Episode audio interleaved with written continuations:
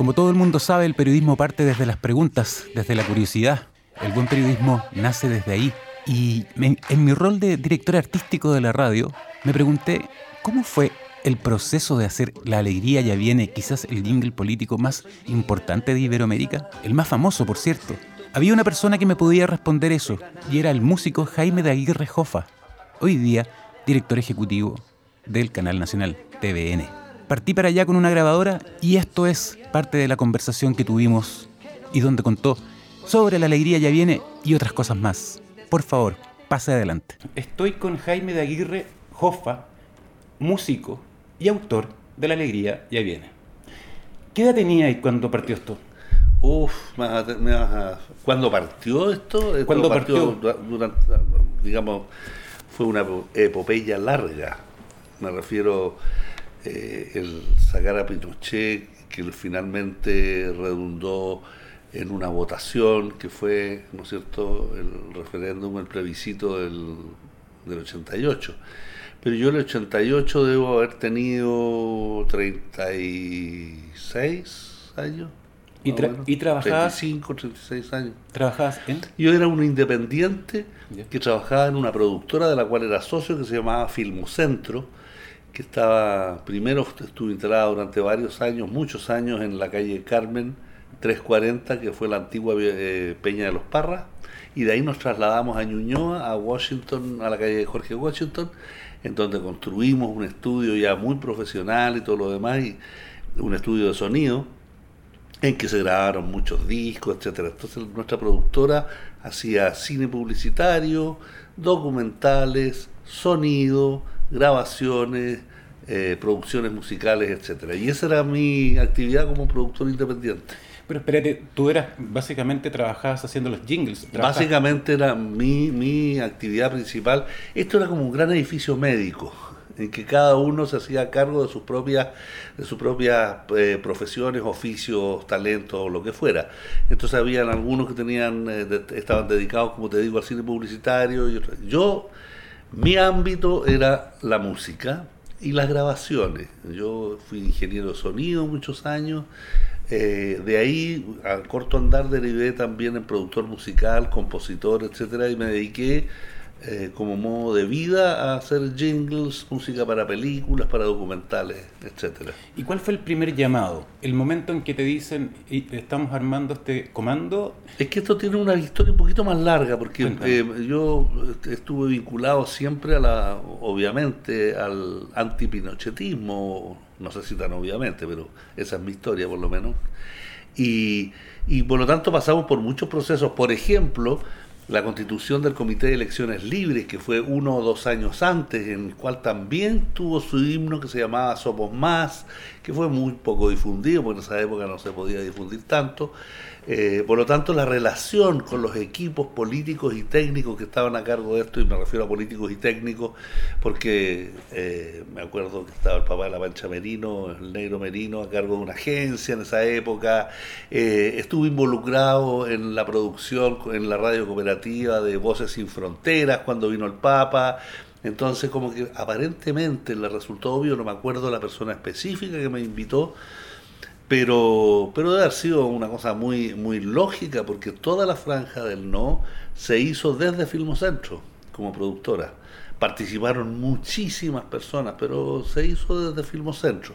Y yo a mí me tocó, la verdad que ahora que me lo preguntan no me acuerdo exactamente quién fue la persona que me convocó.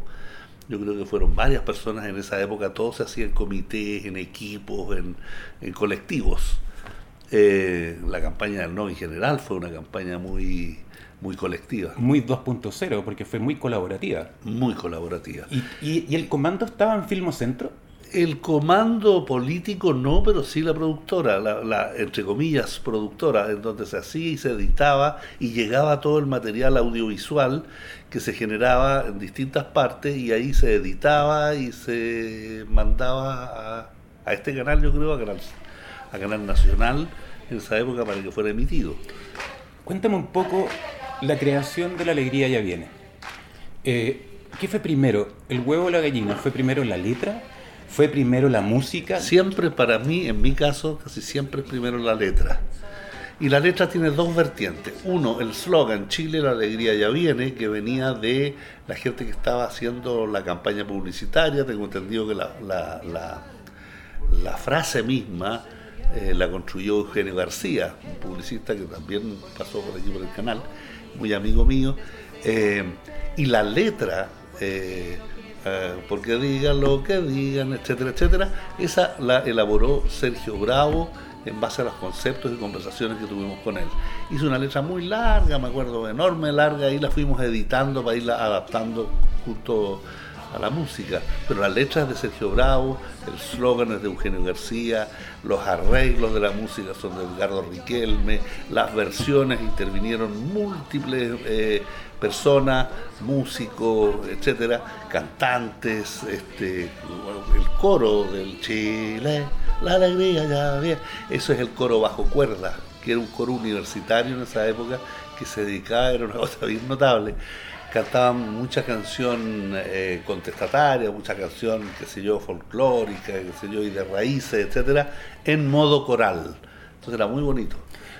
Y entonces fue una campaña, como te digo, muy colectiva. ¿Cuál fue el momento exacto? ¿Cómo se hizo? No te lo podría relatar, pero sí primero fue la letra, primero fue el slogan que me pasaron, luego vino la letra y yo iba componiendo mentalmente mientras tanto, armando cuestiones. Algunas inspiraciones, por ejemplo, llegué a la decisión en la conversación con los equipos, ya ni me acuerdo con quién, porque todo el mundo opinaba y todo el mundo, de que no íbamos a hacer una cosa tradicionalmente lo que se espera de la canción de oposición. Y por lo tanto, me habría encantado hacerlo, pero en, esta, en esa oportunidad no incluimos ni charangos, ni quenas, ni zampoñas, sino que hicimos una cosa muy pop.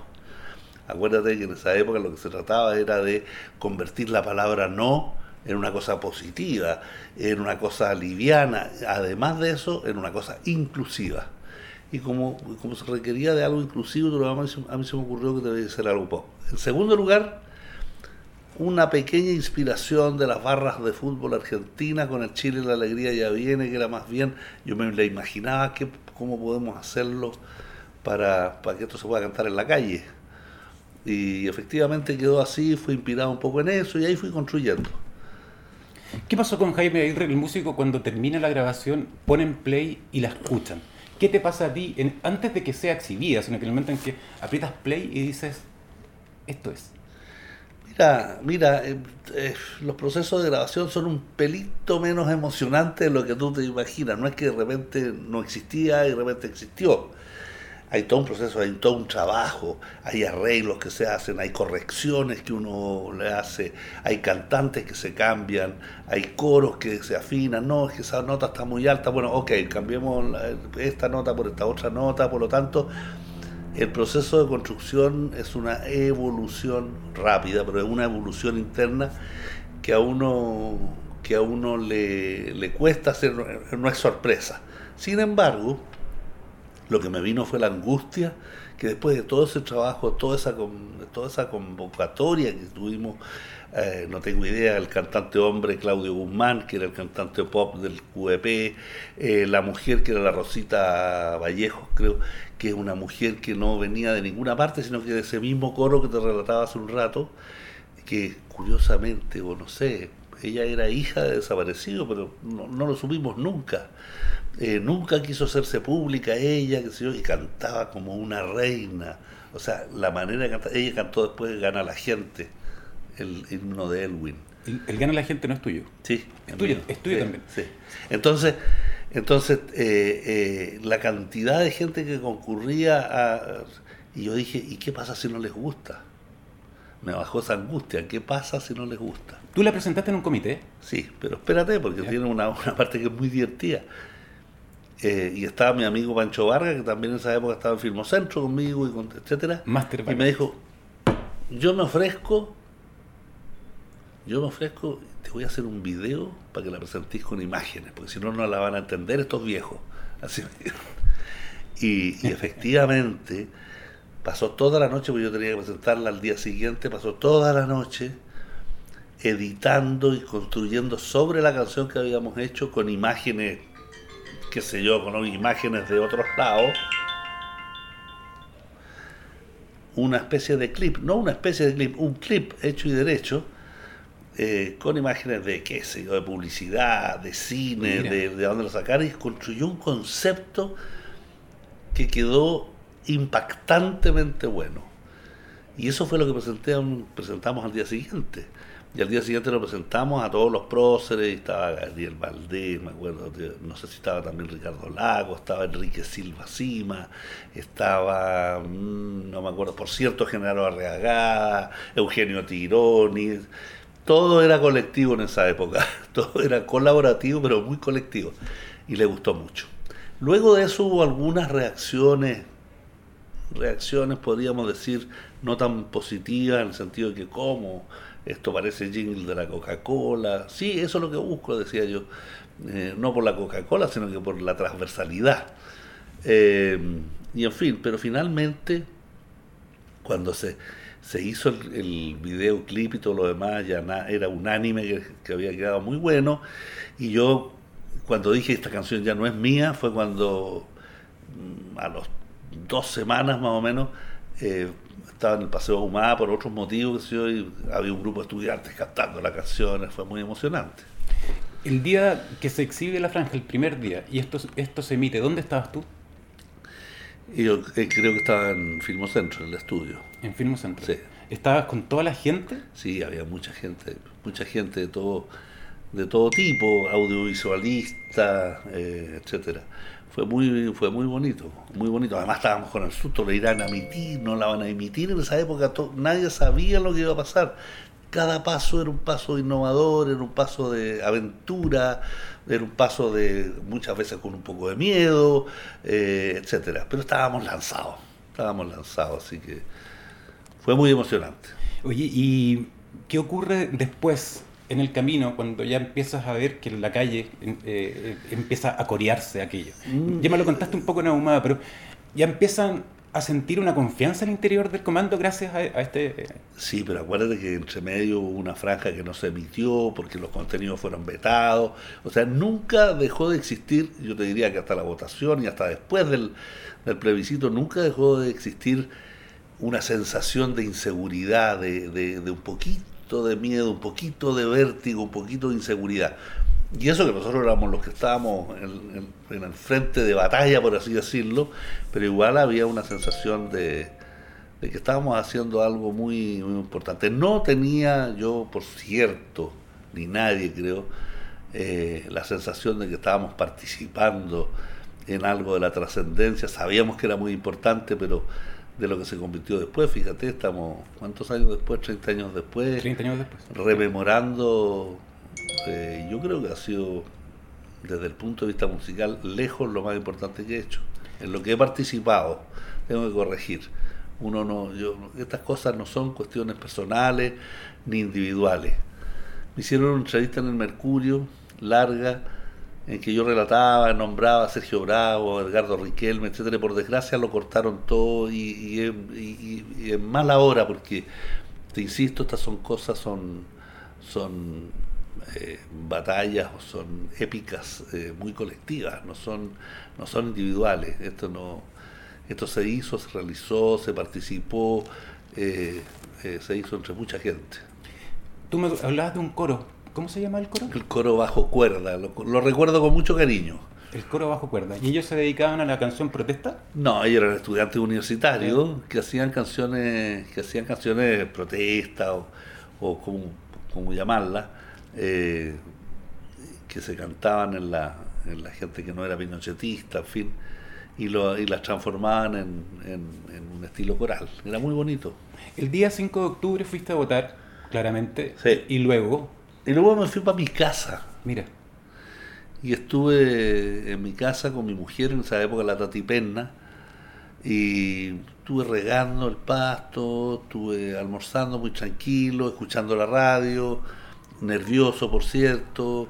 Eh, cooperativa, por supuesto. Cooperativa, por supuesto, que era la que daba la, la información en ese minuto, la principal radio que, que daba la información que nosotros considerábamos que era la, la correcta y viendo televisión, en fin, eso. Me acuerdo muy tarde la noche me llamó Andrés Aldívar, no se debe ni acordar el, eh, para decirme que me fuera a celebrar con ellos. Le dije, pucha, ya estoy acostado, mañana nos vemos, qué sé yo. Pero yo fue un día extraordinariamente tranquilo. ¿Y al día siguiente? Mira, al día siguiente lo primero que hicimos fue empezar a trabajar por el, acto de celebración.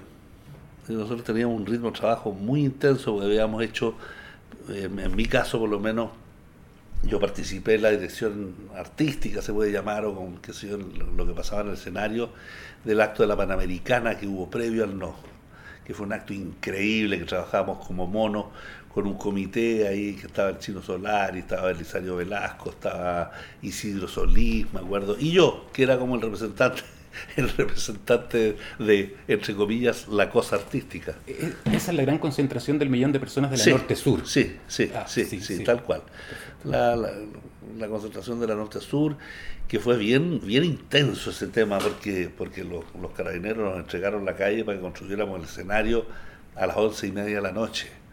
Y entre once y media de la noche, y nosotros suponíamos que la gente iba a llegar a las 10 de la mañana, construimos una cosa enorme un escenario con sonido, con, en fin, con toda esta cosa. La gente empezó a llegar a las 6 de la mañana. Todavía no habíamos terminado, eh, pero fue muy, fue muy bonito. Entonces, fue eso primero, luego el día del no, luego eh, el, eh, el, ¿cómo se llama? El acto de celebración que se hizo en el Parque O'Higgins. ¿Nunca se imaginaron que, que, que, no se iba a aceptar el triunfo del no? ¿Tuvieron la confianza desde un comienzo? Se conversaba mucho, era el tema, era el gran tema. Lo, lo más probable es que ganemos, pero capaz que lo desconozcan, pero no, en fin. Fue muy, por eso te digo que fue una cosa, fue una época muy nerviosa en ese sentido, que no te dejó disfrutar de la, de la, como te decía hace un rato, disfrutar de la epopeya, por así decirlo.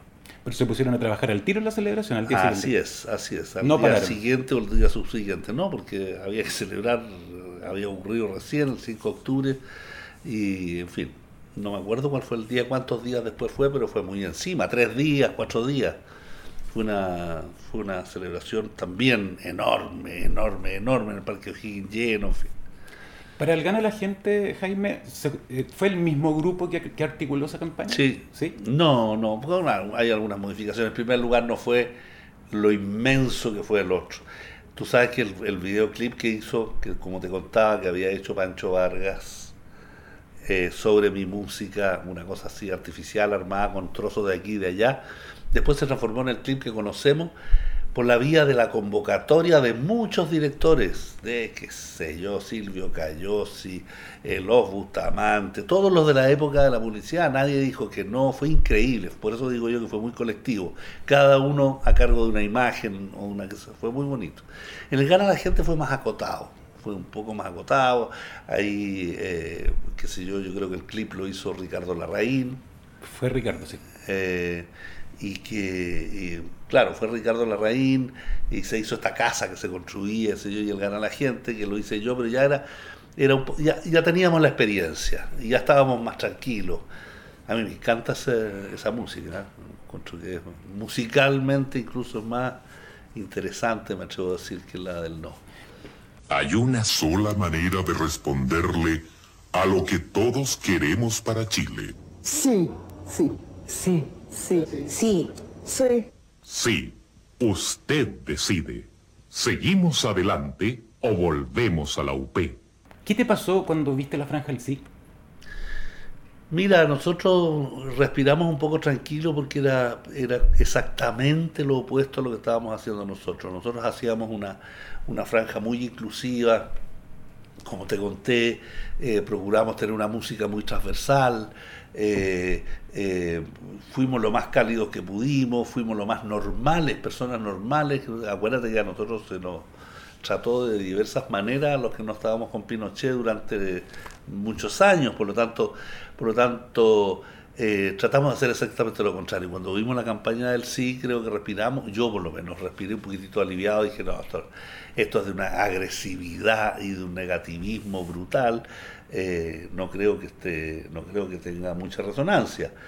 Y, pero no me pasó nada, nos reímos mucho, pero como se les ocurre, tenían ellos unos remedos de la franja del no, hacían unas imitaciones, a veces eran chistosas eh, qué sé yo, que, eran, como te digo, muy, eran demasiado caricatura, demasiado exagerado.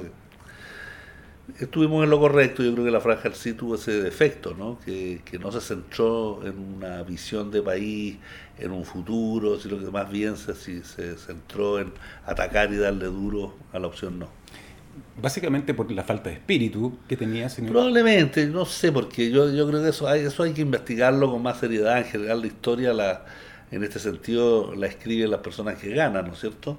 y quizás sea interesante poder eh, escudriñar un poquitito más en qué estaba en la cabeza del equipo creativo, cuáles eran las hipótesis que tenían, cuáles eran los estudios que tenían, etcétera, porque la verdad es que yo creo que no fueron una alternativa a lo menos comunicacional eh, que tuviera efecto. Desaparecieron todos, si no, no hay padre de esa campaña salvo Manfredo Mayor. Bueno, está Manfredo Mayor, yo no sé quién más estaría ahí, pues ya no me acuerdo ya, pero nunca subimos mucho, la verdad. ¿Tú participaste en la película? No. Yo participé, sí. ¿Aparecías en, la mesa de la moneda? Sí, sí. Me invitaron la raíz, con la que les tengo mucho afecto y mucho aprecio. Me pareció, tuvieron la deferencia de, de mostrarnos el guion antes, discutirlo con nosotros, porque yo inicialmente me negué a participar en una parodia o en una, o en una hipótesis incorrecta de lo que había sido la campaña. Yo tengo mucho respeto a lo que fue el tema no, entonces no era llegar y decir, no, si esto era unos jingleros nomás que le pasaron, esto no quería participar.